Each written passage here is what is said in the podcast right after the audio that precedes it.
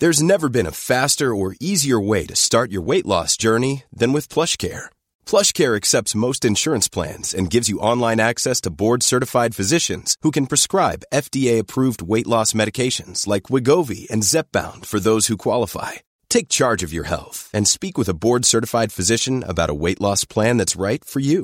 Get started today at plushcare.com slash weight loss. That's plushcare.com slash weight loss. plushcare.com slash weight loss.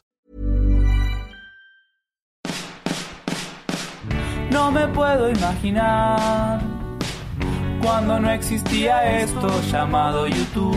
Pobres papá y mamá, donde obtenían las respuestas que hoy Ben Shorts nos da. Vine acá por Ben Shorts.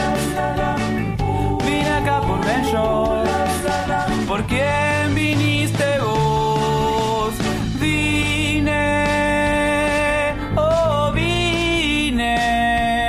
por Ben Shorts. Hola, ¿cómo estás? Yo soy Héctor de la Hoya del canal Ventures y este es el segundo capítulo de Soliloquio de Ventures. En el capítulo de hoy vamos a hablar sobre un tema muy importante. La soledad. No va a ser el único tema, no teme mal viajes, solo es algo que quiero tomar porque me llegan muchos mensajes, comentarios, cartas y correos hablando sobre este tema, preguntándome qué pasa si me siento solo, qué pasa si siento que nadie está conmigo. Y yo creo que algo muy importante es que a veces confundimos la soledad con el ser incomprendidos. Y además queremos la atención de alguien que no nos lo brinda y eso nos hace sentir solos aunque no estemos solos. Y bueno, un detalle muy bonito de algo que a mí me hizo luchar contra la soledad, que hace como dos años yo me sentía solo y estaba de viaje por Hong Kong. Entonces imagínense esta hermosa ciudad iluminada, pero yo estaba de viaje solo y, ya después de dos semanas de, estar físicamente solo, sí empieza a, cargarte un poco, ¿no? Empiezas a sentirlo un poco más, eh, la diferencia de horario con la gente con la que te comunicas normalmente te comienza a afectar. Entonces ahí fue cuando decidí comenzar a escuchar podcast porque puedes descargar un podcast cuando tienes internet, salirte a la calle y aunque en la calle no tengas internet, estás acompañado por esa voz. Y esto no es una solución para la soledad, porque esto es como una es como una solución barata y rápida. Solo estoy diciendo que cuando estés bien, pero quieras una especie de compañía y quieras escuchar una conversación interesante, creo que un podcast es una muy buena respuesta.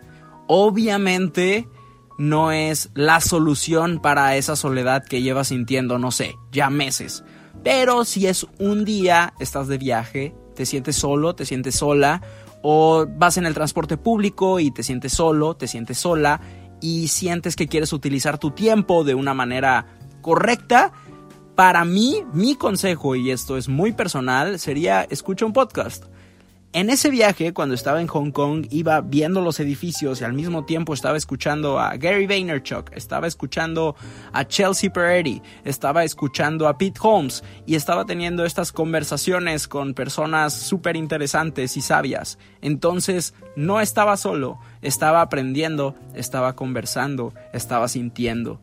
Entonces, todo esto estaba pasando en mi cerebro mientras mis ojos estaban admirando una muy hermosa ciudad y estaba comiendo cosas extrañas y deliciosas. Todas estas aventuras están en mi canal de YouTube, pero hay cosas que no cuento en los videos de YouTube porque es entretenimiento. Y si algo hemos aprendido con YouTube es que wow, la gente quiere entretenimiento, no quiere, eh, no sé, temas de crecimiento personal. Para eso estamos aquí. Y si tú estás buscando crecimiento personal, estás en el lugar correcto. Bienvenido, bienvenida, felicidades. Pero sí, quería platicar de esa experiencia. Era un momento en el que me sentía solo y en el momento en el que decidí descargar todos estos podcasts para que estas personas que yo admiro me acompañaran en mis viajes. Fue un gran cambio y me hacen sentir muy bien. Entonces, no digo que sea la solución para una soledad que ya lleva mucho tiempo. La solución para eso es que te sientes a pensar con qué personas convives y tomes una decisión y tomes acción con esa decisión. Pero bueno, en Hong Kong luego fue como, ok, vamos a salir a explorar.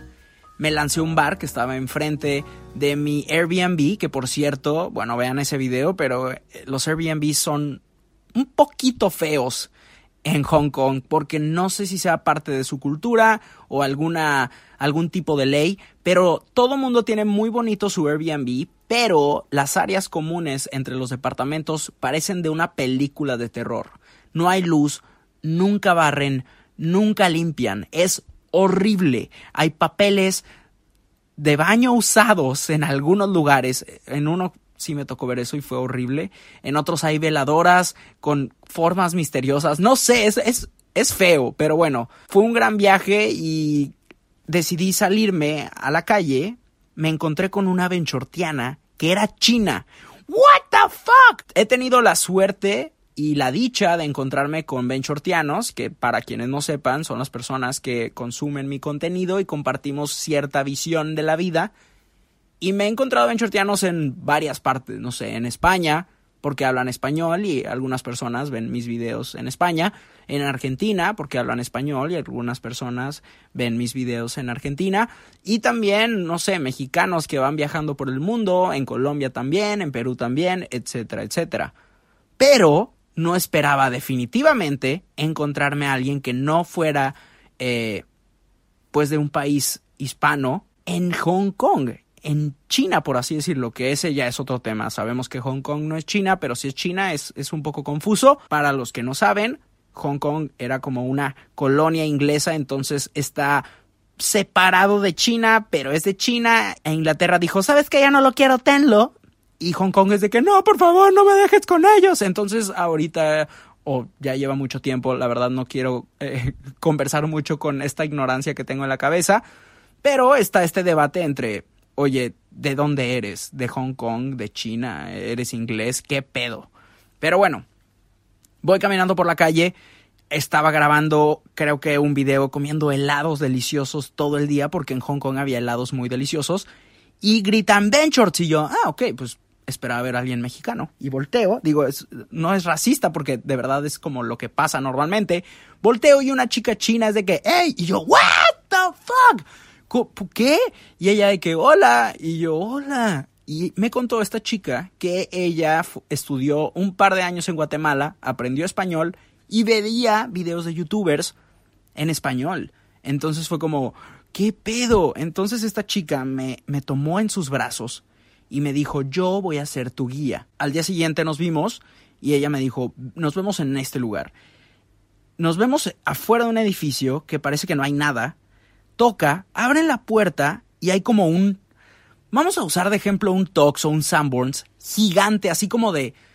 No sé, como de cinco pisos y es lo más... No tiene fin. O sea, la vista no alcanza a, a darle forma al final de la pared del otro lado, ¿no? Entro y veo a todas estas personas locales porque había comido cosas, pero casi siempre te vas a topar con trampas para turistas. Las trampas para turistas es comida Disney, me gusta llamarle a mí, como cuando vas a Epcot y te dan una quesadilla en el México de Epcot, pues todos sabemos que no es una quesadilla, o cuando vas a Cancún y vas a un restaurante mexicano y ves a los gringos pensando que están comiendo comida mexicana y tú sabes en el fondo de tu corazón que eso no es mexicano, es una imitación para turistas. Entonces, la mayoría de los alimentos que te vas a encontrar cuando comienzas a explorar un lugar son así.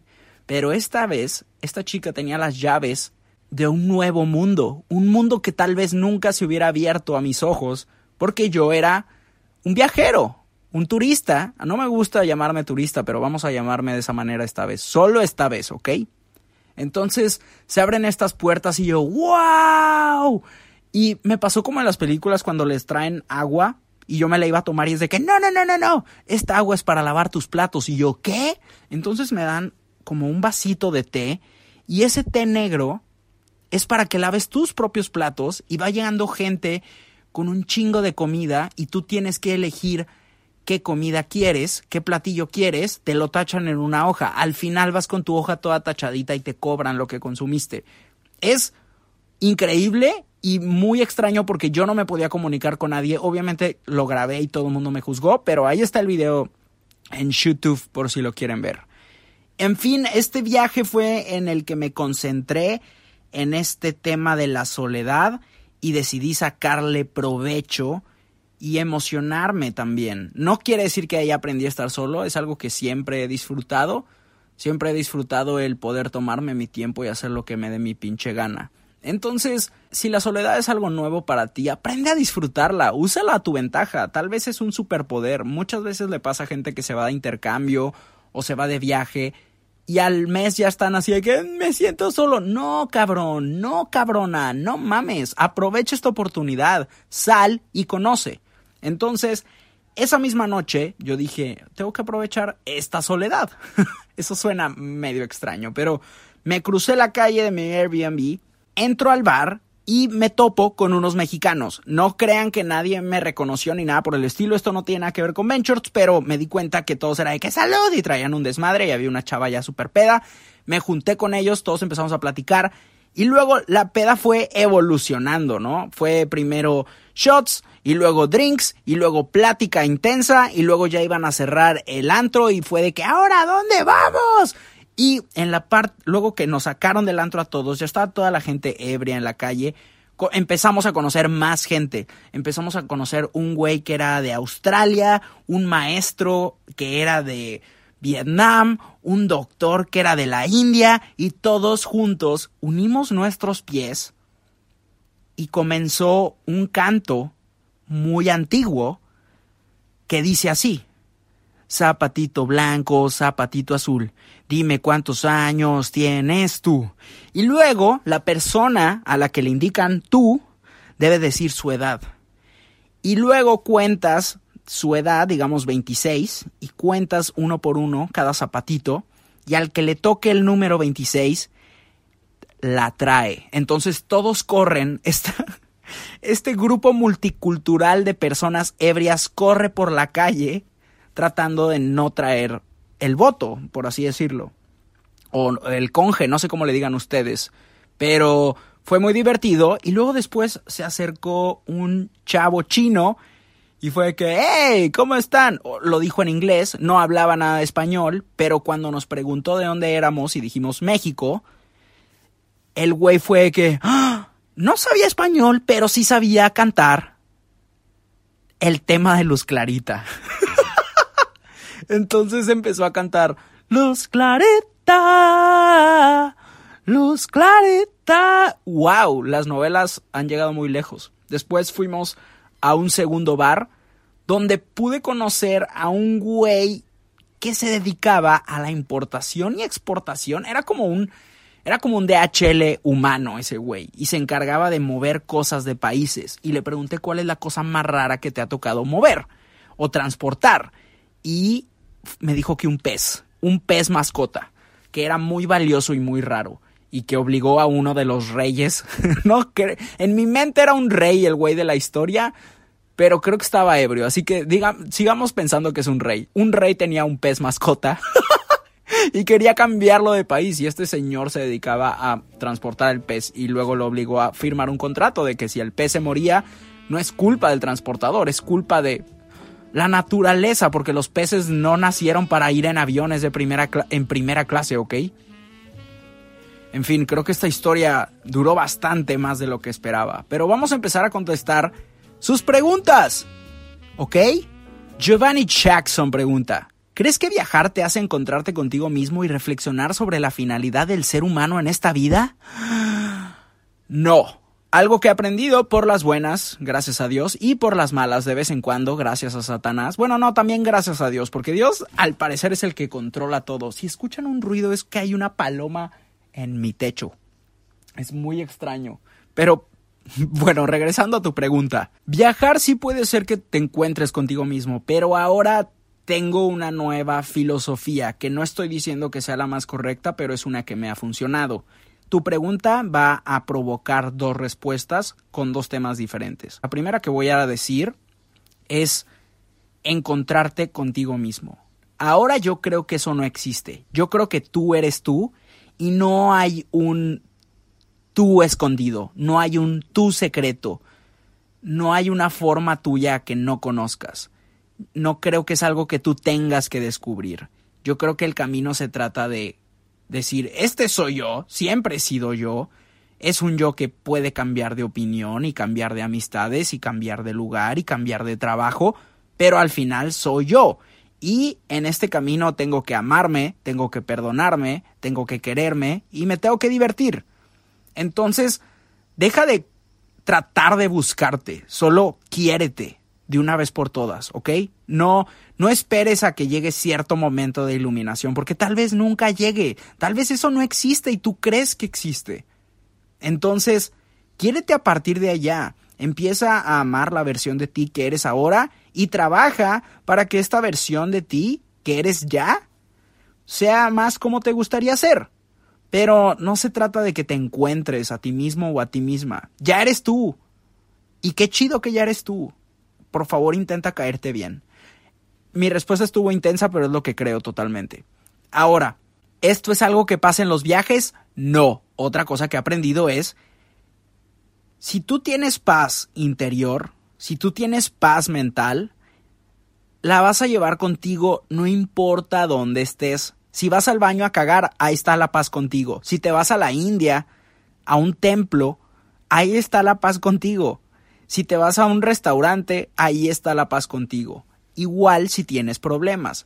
Si tienes penas, si te duele el corazoncito, no sé cuál sea tu situación, pero tus problemas, cualquiera que sea tu problema, estando en tu casa lo vas a tener y esa preocupación estando en Australia lo vas a tener. Así que nunca hay un lugar perfecto para trabajar en tu mente, porque tu mente está contigo no importa dónde chingados estés. Así que échale huevitos, levántate, límpiate los pantaloncitos, la tierrita. y Resuélvelo donde sea que estés. No esperes a estar en Tulum, cabrón. No mames. Échale huevos desde ya. Porque esos problemas no desaparecen cuando usas tu pasaporte, cuando estás en un avión.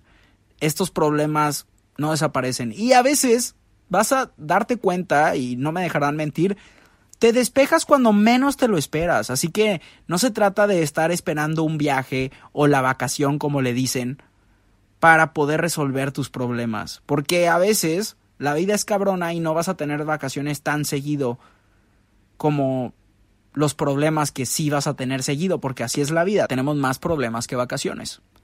Pero bueno, siguiente pregunta. ¿Crees o practicas alguna religión? ¿Cuál es tu idea de dónde viene la creación del universo y el hombre? Joder, tía, qué intensos están vosotros. Bueno, no creo en alguna religión practiqué el catolicismo durante mucho tiempo y ahora trato de poner en práctica pensamientos de cualquier religión que me puedan servir. Algo que nos va a hacer débiles, y de esto voy a hablar en mi siguiente podcast porque se va a llevar un buen rato, pero lo voy a mencionar de una vez, es el definirnos como algo que creó la humanidad. ¿Qué creó la humanidad? Las religiones, ¿no? No estoy diciendo, y ojo aquí, no estoy diciendo que la humanidad creó a los dioses, porque luego hay gente que siente como una falta de respeto que diga que los humanos crearon la religión, lo cual no es mentira. Tal vez los dioses ya estaban y luego llegamos los humanos, si así lo quieres creer tú o así lo tienes que creer tú, está bien y lo respeto, pero independientemente de los dioses, la religión sí la creamos nosotros sí la creamos los humanos, ¿ok? ¿Para qué la religión? Para organizarnos a la chingada y poder tratar de controlar a los cabrones que se estaban matando, ¿no? ¿Y qué, cuál es la primera regla? Pues no te mates. Bueno, no sé si es el primer mandamiento, pero es uno de ellos. Entonces, todas las religiones se parecen y todas tienen una lección. El principio básico es que puedas tener una mejor vida en el mundo espiritual. Obviamente hay personas que no tienen esperanza aquí, en esta tierra, y qué mejor que decirles, ah, pues pórtate chido ahorita y en la siguiente vida te va a ir bien. Eso es una respuesta para que puedas sentirte a gusto con tu existencia, aunque tal vez no se ajusta la vida contigo en este momento.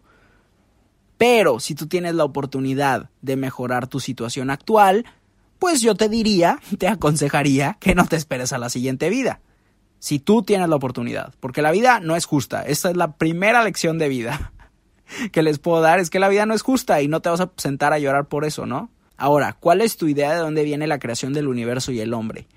Fíjate que nunca me he sentado yo a pensar de dónde venimos y hacia dónde vamos.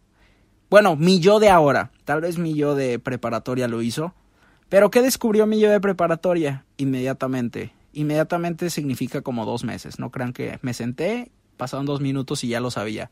Pero me di cuenta que eh, todas estas preguntas se las ha hecho la humanidad.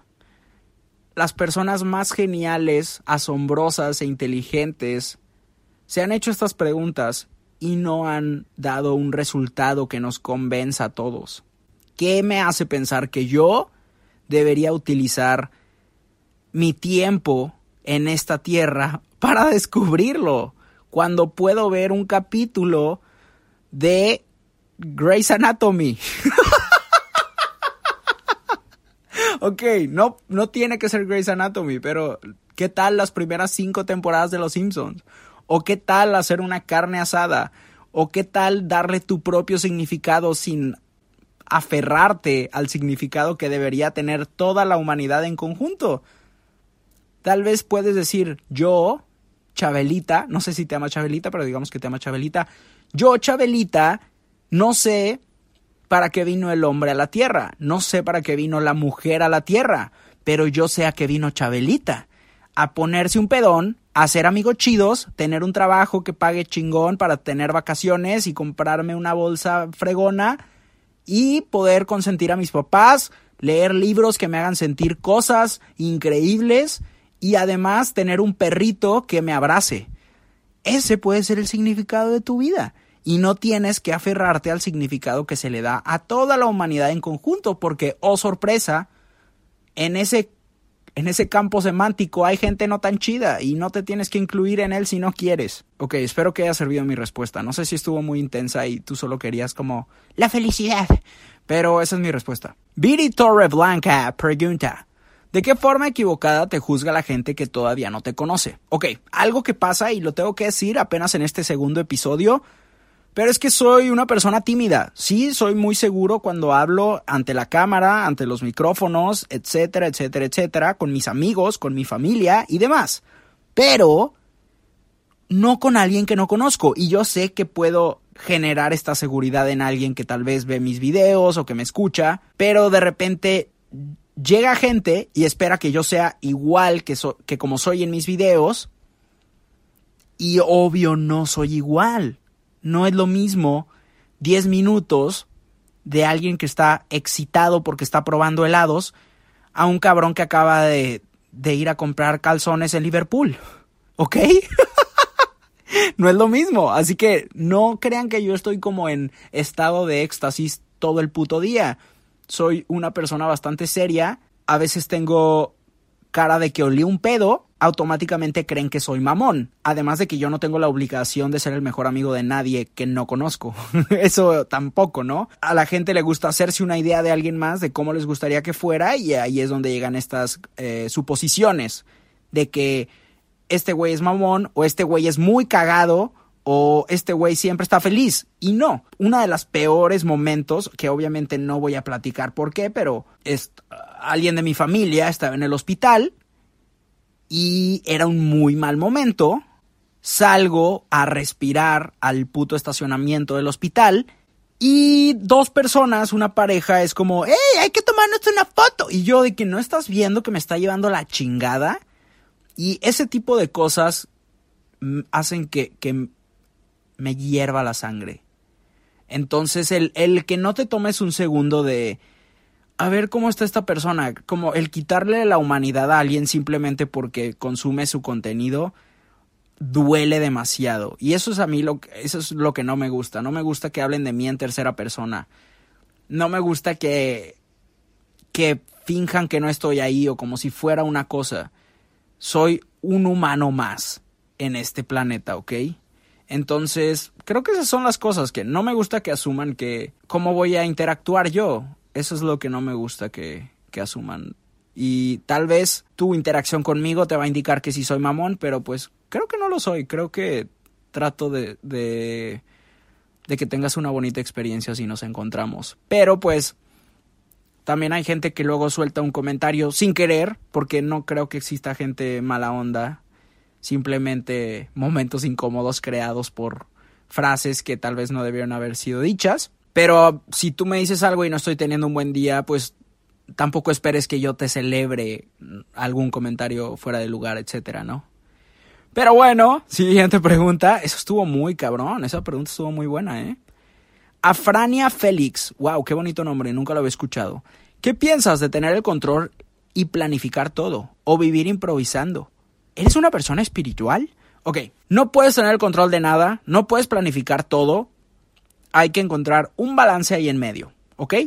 Tampoco creo que puedas vivir improvisando porque tarde o temprano la vida te va a alcanzar, joder. ¿Eres una persona espiritual?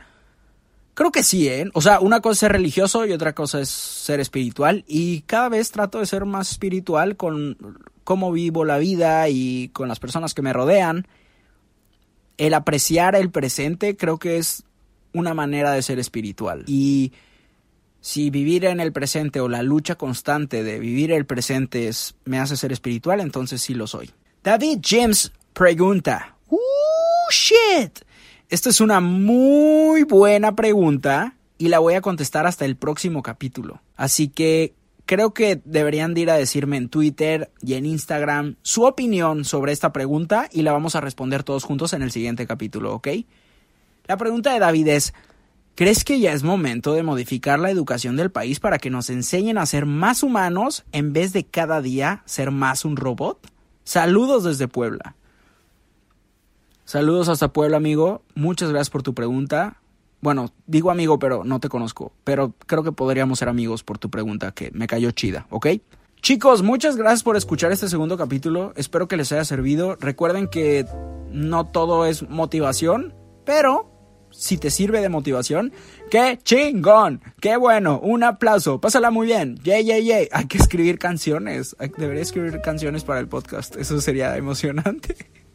De hecho, si se les ocurre alguna temática para alguna cancioncita del podcast, díganme y en el tercer capítulo voy a insertar alguna cancioncita. Eso será divertido de hacer. Bueno chicos, los, los, te quiero mucho y en cuanto a películas y series, que creo que es algo que podemos hacer al final de cada capítulo, les recomiendo La Madame. Y ahora sí les voy a dar un spoilercito, ¿ok? La Madame o sea, todavía no. Les voy a platicar de qué se trata y luego ya les digo el spoiler, ¿ok? Cuando vaya a ser el spoiler, les voy a avisar. Pero la Madame trata sobre una familia riquilla que van a tener 12 eh, personas en la cena y llega un el hijastro de la señora de la casa de sorpresa. Iban a ser 12, llega este cabrón y ahora van a ser 13. Y el 13 es de mala suerte. Es el número de personas que estaban en la mesa en la última cena. No puedes dejar que suceda esto. ¿Qué hace esta señora? Le dice a la señora que les ayuda con la limpieza. Oye, ven para acá, ponte un vestido mío, píntate y di que eres la duquesa de no sé dónde. Y no hables en la cena. Vamos a inventarte algo, pero no hables. Solo no quiero que haya 13 personas en la mesa en esta cena. Quiero que seamos 14. Solo no hables ni nada. Se sienta esta señora, el hijastro, cabrón, le dice a uno de los invitados, no, es que esta señora es la duquesa de no sé dónde y es millonaria, pero es humilde y es buena onda y todo esto, ¿no? Este güey le saca plática y se encuentra con una señora que no tiene pretensiones. Es una señora muy real. Porque, pues, muchas veces pasa, y no creo que sea algo de las películas, casi no conozco gente millonaria, pero la gente con mucho dinero también vive mucho de pretender y de usar personalidades falsas porque son huecos en la sociedad. Así funciona, no lo sé, pero al menos las películas me han enseñado esto. Entonces, encontrarse para este señor con una mujer tan real pero a la vez millonaria y con un título de nobleza es una grata sorpresa. La invita a salir y oh sorpresa, ¿no? Durante la película tenemos varios guiños a las películas de princesas entre ellas Cenicienta, etcétera, etcétera. Spoiler. Ahí les va el spoiler. Y es lo que me gustaría debatir. La película tiene un final que no te esperas. Todos quieren que la señora se quede con el señor y al final no es así. Ella simplemente renuncia porque las cosas se salen de control y ya, se acaba. Esta película no te da el final que quieres, te da un final más o menos realista. Y a mí me gustó porque durante toda la película se habla sobre la gente común quiere un final feliz. La gente siempre quiere un final feliz, como en las películas, como en los cuentos. Y la gente rica en esta historia lo ve mal, lo ve como algo simplón, como algo básico, los finales felices. Entonces durante toda la película están criticando el hecho de los finales felices. Entonces creo que el director lo que trató de hacer, y yo no sé, estoy asumiendo, es hacer a la audiencia identificarse primero con las personas que tienen dinero, lo cual es algo que siento que suele pasar en las películas. Se identifican con ciertas personas, pero al final, cuando la película no tiene un final feliz, vuelve a la audiencia a sentirse básicos y sentirse sencillos, porque la película no te da un final feliz, es lo que tú querías, pero durante toda la película al personaje que quería un final feliz lo hacen sentir como una persona básica. Para mí esto fue lo que me dejó y es una película muy graciosa, muy buena, a mí me gustó y es lo que me gustaría debatir con ustedes. Ya se acabó el spoiler, no, ahora no sé qué va a pasar con las personas que quisieron darle skip al spoiler y ahora ya ya se va a acabar esto, ¿no? Pero bueno, vean la película y espero que podamos debatir esto en Twitter, en Instagram y les quiero pedir de favor que suban un Instagram Story con ustedes escuchando este podcast para que le llegue más racita y podamos ser más en la comunidad, ¿no? ¿Cómo ven? Bueno chicos, los quiero y nos vemos en el... Bueno, nos escuchamos, puta madre Héctor, la estás regando en todo. Nos escuchamos en el próximo episodio. Bye bye. Vine acá por por Ben Shorts. ¿Por quién